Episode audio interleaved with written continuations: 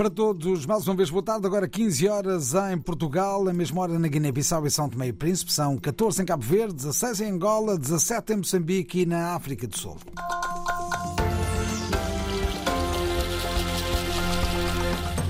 Agora as notícias com João Pereira da Silva.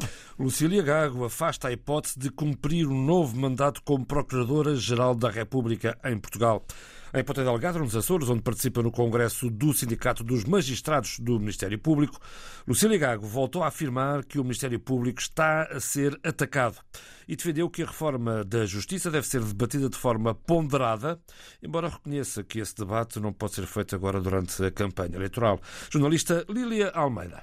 A poucos meses do fim do mandato, Lucília Gago é clara na resposta. Não estaria disponível para renovar. De modo algum.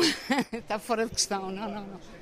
Não, eu tenho tempo e condições para me jubilar. Lucília Gago, à chegada ao segundo dia do Congresso de Magistrados do Ministério Público, a decorrer em Ponta Delgada. Já ontem tinha dito que, mesmo debaixo de fogo, o Ministério Público tem de permanecer imune a ataques e pressões. Volta a confirmar que essas pressões existem. É uma evidência que assim tem sido.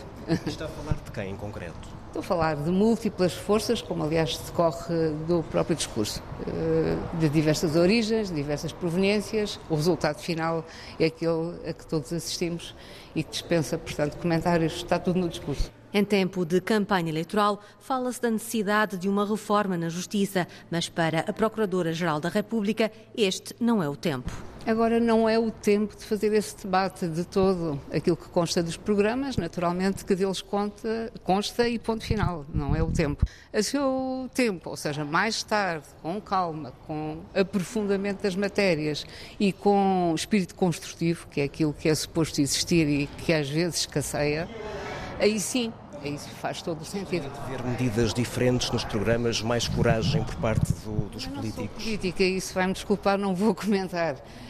E não valoriza as críticas que lhe são feitas. Eu não valorizo, francamente, aquilo que sobre uh, mim, em particular, possa ser dito. Valorizo, sim, a postura que uh, um futuro Primeiro-Ministro e um futuro Ministro da Justiça uh, tenha relativamente aos temas da justiça e a vontade que evidencie de uh, alterar de uma forma uh, ponderada e sustentada as melhores soluções. Declarações da Procuradora-Geral da República no Congresso dos Magistrados, onde as críticas ao Ministério Público são tema incontornável na sequência de processos mediáticos, como os processos influencer e da Madeira. Lucília Gago, em Ponte Delgada, a afastar a hipótese de um novo mandato como Procuradora-Geral da República.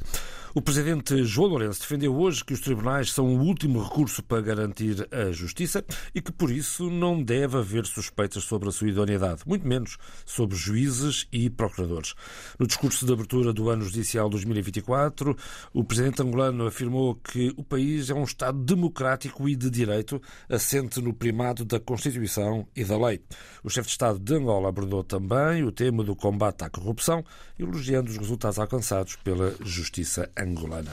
Entretanto, a Associação dos Juízes de Angola manifestou solidariedade e apoio à greve dos magistrados do Ministério Público, marcada para hoje e que se prolonga até o dia 8 de março. Em comunicado, a Associação apela aos órgãos competentes que reconheçam as legítimas reivindicações dos magistrados, por forma a dar real valor e importância a este órgão fundamental para o sistema judiciário angolano. Já a Procuradoria-Geral da República de Angola considerou ilegal qualquer tentativa de greve dos magistrados, mesmo que as reivindicações sejam legítimas. Passam hoje 15 anos sobre o assassínio do presidente Nino Vieira na sua casa no bairro Chão de Papel, em Bissau. Horas depois de uma bomba ter morto o chefe do Estado-Maior das Forças Armadas, general Tagmanawai. O antigo ministro guineense Francisco Conduto de Pina e também ex-genro de Nino revelou à agência Lusa que, quando soube do ataque, Nino Vieira ainda quis ir ao Estado-Maior, mas eh, foi desaconselhado por militares e dirigentes políticos que eh, estavam reunidos de urgência com o presidente em sua casa, sugerindo antes que se deslocasse para uma embaixada em Bissau. Mas eh, Nino Vieira não quis. Houve colegas, embaixadores, os presidentes tentaram ligar, até falaram do, do meu telefone. Falo, portanto, do José Eduardo Santos falou a partir do meu telefone. O Ad falou a partir do meu telefone. O, o, o, falou a partir do meu telefone e alguns diplomatas nossos que estavam lá fora, que eu não quero agora mencionar, portanto, ligaram para mim e eu, eu, eu passava o telefone. E aconselharam o Nino de abandonar a casa. Disse não, outra vez. Para sair de casa. O Nino disse não. Portanto, outra vez, para depois disserem que eu que mandei matar o, o Tagma. Que venham matar, portanto, que eu, foi isso. Eu insisti com ele, rapaz, vamos, não sei quando. Ele não quis, porque se ele quisesse, teria saído. Então, a Angola, estavam outros, outros embaixadores, portanto, o que quiseram que o Nino abandonasse, porque aquilo estava cada vez mais, mais, uh, mais quente, né? Conduto de Pina ouvido pela agência Lusa. Amanhã passam 15 anos sobre o seu violento assassinato em Bissau. O Quênia e o Haiti assinaram hoje um acordo que permite o envio de polícias quenianos para aquela ilha das Caraíbas, sufocada, como sabemos, pela atividade de gangues criminosos.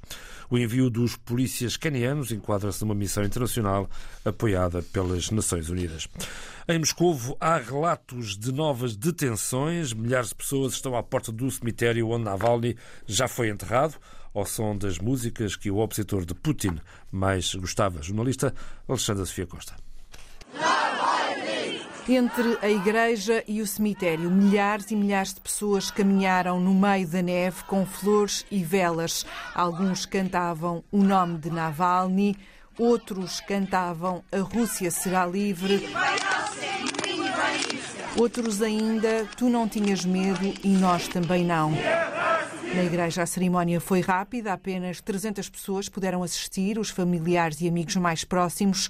A Fundação do Opositor partilhou um vídeo que mostra o caixão aberto de Navalny, rodeado pela mãe e pelo pai, e o corpo coberto de rosas vermelhas e brancas. O caixão foi depois transportado enquanto os sinos dobravam para o cemitério. Há vídeos que mostram pessoas a chorar, pessoas que dizem não terem medo de estar ali. Para já não houve qualquer intervenção da polícia de choque, que está no local atenta, embora as autoridades russas tenham dito que não aceitariam reuniões não autorizadas.